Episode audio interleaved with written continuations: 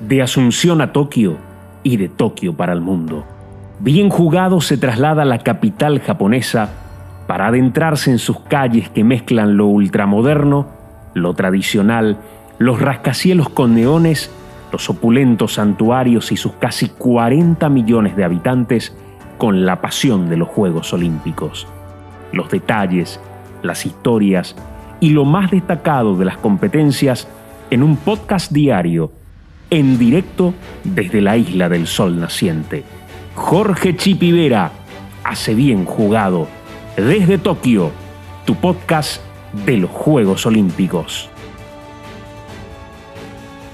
Hola, ¿qué tal? ¿Cómo les va? Aquí estamos iniciando este nuevo podcast de Bien Jugado desde Tokio, desde el mismísimo estadio olímpico donde se acaban de inaugurar estos Juegos Tokio 2020. Estamos siendo presentados por los amigos de CompuMarket. Para los fans del deporte que les gusta sentarse cómodos en sus casas a ver todas las instancias de los Juegos Olímpicos, ya hemos recomendado las Smart TV de CompuMarket. Pero ¿qué pasa con aquellos que están todo el día por la calle? Muy simple, también entrando a compumarket.com.py pueden encontrar los mejores smartwatches del mercado para poder tener en la muñeca. Estén donde estén, toda la data relacionada a los Juegos Olímpicos lo vas a tener en tiempo real.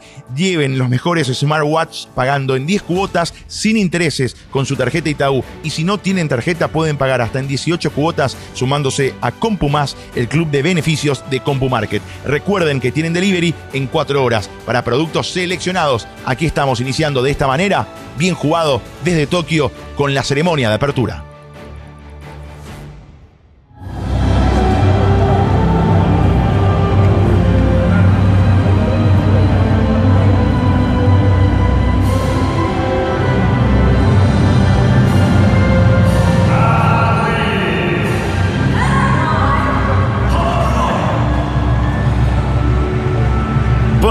Ser sin público, podrá ser sin el ambiente que seguramente ellos lo habrán imaginado, sobre todo los que están aquí por primera vez. Sí, podrá ser en medio de estas extrañas circunstancias que nos impuso el destino, pero ahí están, desfilando en nombre de nuestro país, dando probablemente los pasos más significativos de sus vidas, dando pasos difíciles de olvidar, ¿Qué importa en qué circunstancias actuales hayan llegado esos pasos? Si hay ocho ilusiones que representan la ilusión de siete millones. Paraguay está desfilando aquí en Tokio 2020.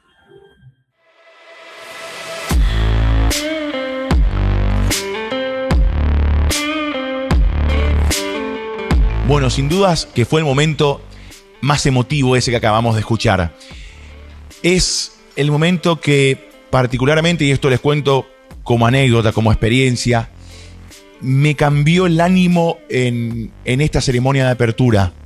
Porque a mí me tocó estar, tuve la dicha de estar en Londres 2012, una ceremonia pero fantástica, llena de cultura, llena de emoción, llena de festividad. Y también en el Río de Janeiro 2016, donde la expectativa previa fue menos, porque tuvieron un sinnúmero de inconvenientes desde lo político, desde eh, lo económico, desde el estallido social, desde el Zika. Recuerdo también uno de los puntos que jugó en contra en esa previa a los Juegos Olímpicos de Río. Pero una vez que comenzó el espectáculo allí en el mítico Maracaná, todo cambió. Londres, insisto, fue una fiesta inolvidable que va a ser difícil para mí como periodista de, superar esa fiesta eh, que viví en, en un clima británico, eh, deportivo, cultural, cineasta, musical, estupendo, absolutamente magnífico. Y cuando llegué aquí al estadio y cuando pisé la tribuna de prensa y miré el estadio y miré el vacío que, que teníamos acá y que tenemos todavía, se está desmontando ahora el, escenario para convertirlo en una pista de atletismo y en un, en un campo donde van a brillar seguramente muchas estrellas a partir de la segunda semana de competencia. Uno sintió tristeza, eh, sintió esa pena. Ayer utilizó ese término Miguel Simón en nuestro primer podcast. Eh, una pena, ¿verdad? Era, era como, como, como muy poco ante tanto estadio, como muy poco ante tanto evento. Y eso es a mí me pegó, a mí me golpeó, a mí me, me, chocó ver el Estadio Olímpico de esa manera. Y después los japoneses han cumplido con lo que venían manifestando. Fueron unos, fue, fue, una ceremonia inaugural bastante cautelosa, porque lo han hecho de esa forma, lo han preparado de esa forma, porque el, el mensaje para su pueblo era no estar del otro lado de la vereda, no estar festejando algo acá que allá afuera no se está festejando demasiado. Todo por, por, el contrario, eh, hasta se está rechazando en una gran medida, por lo menos hasta que esto genere otro clima y ojalá con el deporte pueda cambiar. Pero desde ese punto de vista ya tenía, digamos, una contra bastante grande. Y, yo le soy sincero, me, me contagié cuando comenzó el desfile de los atletas y principalmente cuando primero le veo a los argentinos saltar, después lo veo, eh, los veo también a los a, un grupo importante, no estoy recordando si eran los, los de Ghana o era de, alguna, de algún país africano con mucha alegría, eh, porque hasta el ingreso de Grecia fue tímido, hasta el mensaje importante que se da con, con el equipo de refugiados entrando en segundo lugar, me parecía poco. Eh, y, era todo en un ambiente de saludar al que te está viendo en la televisión y no al público que estaba acá o que hubiese estado en el estadio. Entonces, costó, costó que se encienda la llama, jugando un poco con, la situación y con la palabra. Pero cuando nos fuimos acercando, principalmente a los nuestros, principalmente a, Paraguay, desde aquí por lo menos, yo me fui emocionando y fui cambiando también mi, mi, mi forma de ver, ¿verdad? Porque eh, hasta uno muchas veces se pone de periodista y trata de analizar y tratar de, no tanto vivir muchas veces. Porque bueno, porque al fin y al cabo es lo que tenemos que hacer, más allá de que uno después se deja llevar por la emoción, lo disfruta, y hay veces que eso es inevitable eh, en una ceremonia inaugural, en un partido de fútbol o en una competencia de algún deportista que queramos y que nos guste, y principalmente cuando defiende nuestra bandera. Entonces, eh, ahí me cambió el chip. A partir de ahí es que es como que comencé a, disfrutar un poco más de, la ceremonia, porque además después vinieron números eh, fabulosos. Desde, desde, la música de Imagine de, John Lennon, interpretada por varios artistas y con los drones, jugando con el cielo y con el estadio y con, y con la imaginación y la realidad y, por supuesto después cada deporte representado en el pictograma que ha, sido, es más, hasta celebro que se le haya caído, creo que era la raqueta de badminton, corríjanme si, si estoy equivocado, porque después agarra la de tenis, me parece que es el movimiento que hace, eh, pude haber visto mal. Celebro porque, porque hubiese sido demasiado perfecto ya. Eh, si, no hubiese pasado eso. Y, es parte, esto, esto es humanidad también, o sea, hay algo que está a punto de salir perfecto y bueno, hay, hay un error de por medio. Y eso no le quitó la espectacularidad eh, de, ese momento magnífico, porque realmente fue un momento fabuloso.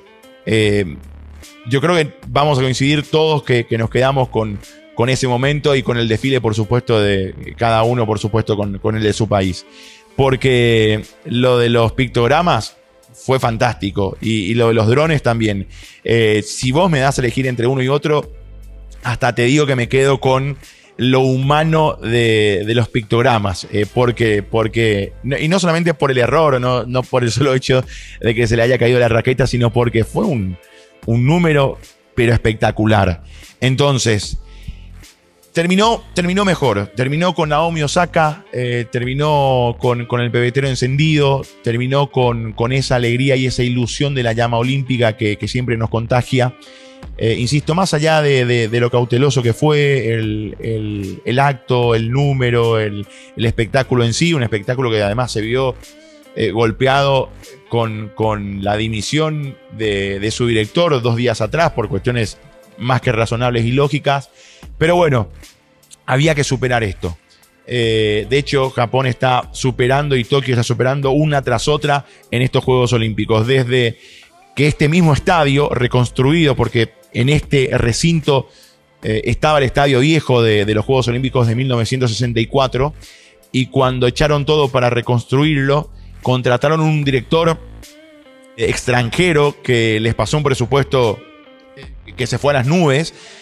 Eso generó un altísimo rechazo en la sociedad. Shinzo Abe, cuando eso tuvo que cambiar de, arquitecto y lo puso a uno local y se redujeron los costos. Y Shinzo Abe era el primer ministro de, Japón que después tuvo que abandonar el cargo por una cuestión de salud, que ustedes recordarán en los Juegos Olímpicos de Río, terminó apareciendo vestido de Mario Bros en, el traspaso de mando de, Río a Tokio.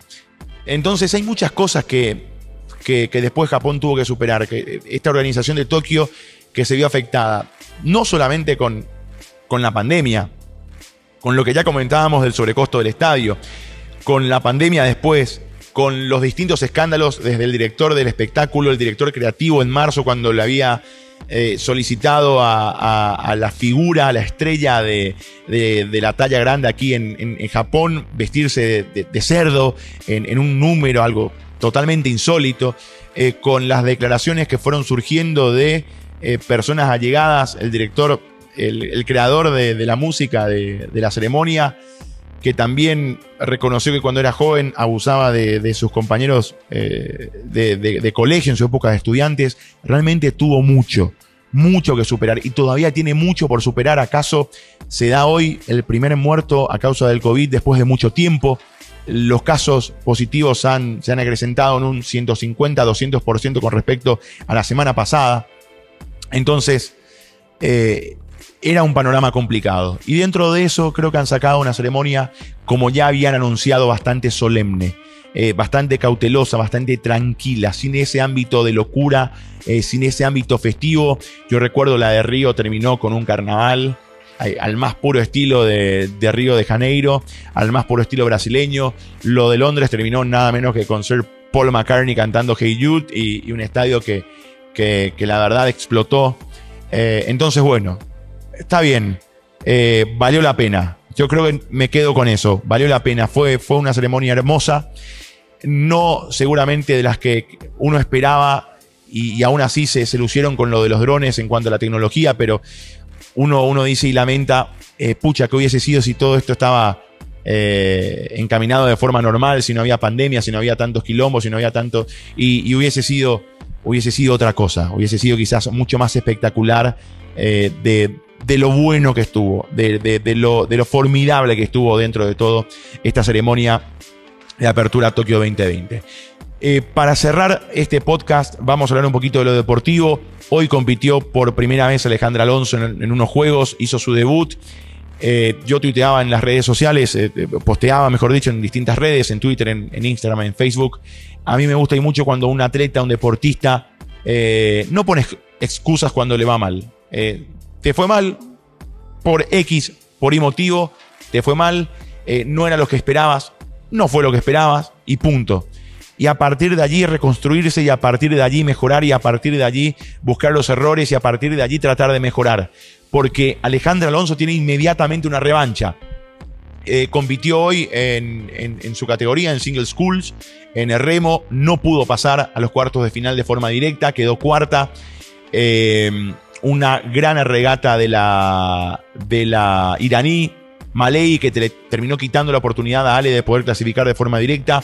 Ale tendrá su revancha mañana en una serie, en un hit de cinco competidores, competidoras en este caso, de las cuales dos van a avanzar. ¿Hay posibilidades? Sí, hay posibilidades. ¿Puede pasar Alejandra? Sí, puede pasar Alejandra. Así que tendrá que ir por ello. Eh, tendrá que ir a por ello, como dicen los españoles. Mañana, ocho y media aquí en Japón. Ahora estamos, son las 00 con 34. Creo que me quedaré a dormir en el centro de prensa, en, algún, en algún sofá por allí, y, porque me tengo que mover muy temprano. Eh, a las cinco y media sale el bus si es que vuelvo al hotel para el, main presenter y de ahí al, al vinio, al, lugar de competición de remo. Así que creo que me quedo por, por acá a pasar la noche eh, en el centro de prensa y a guardar simplemente ahí con, con algún sofá amigo que nos pueda hacer el aguante en este. Pues fue un día largo, fue un día bastante largo desde eh, la competición de, de Ale hasta esta ceremonia inaugural. Eh, insisto, no le fue bien a Ale. Eh, todos esperábamos que quede tercera. Era, era el plan, era el objetivo, era otra carta de presentación, quedó cuarta. Mañana tendrá revancha para volver a acceder a los cuartos de final y ojalá lo consiga. También hace su estreno Luan Alonso. ¿Qué esperamos? La pregunta es de Luan Alonso en natación.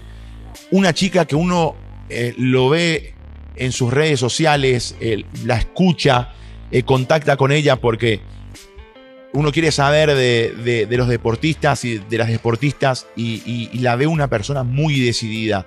Es más, tanto así que cuando ella no tenía eh, aún asegurado su lugar a Tokio 2020, ella en sus redes hasta ya daba como que estaba clasificada. De, era tal la confianza que se tenía en la marca que había hecho, en el tiempo que había hecho, y todavía estaba María José Arrua ahí, sí, lejos de, la marca para poder superar a Luana, pero todavía había una chance. Y, ella ya estaba convencida de que iba a venir. Y, se la ve así, eh, charlando con, con gente allí cercana, nos decían, bueno, son unos Juegos Olímpicos, obviamente está algo nerviosa.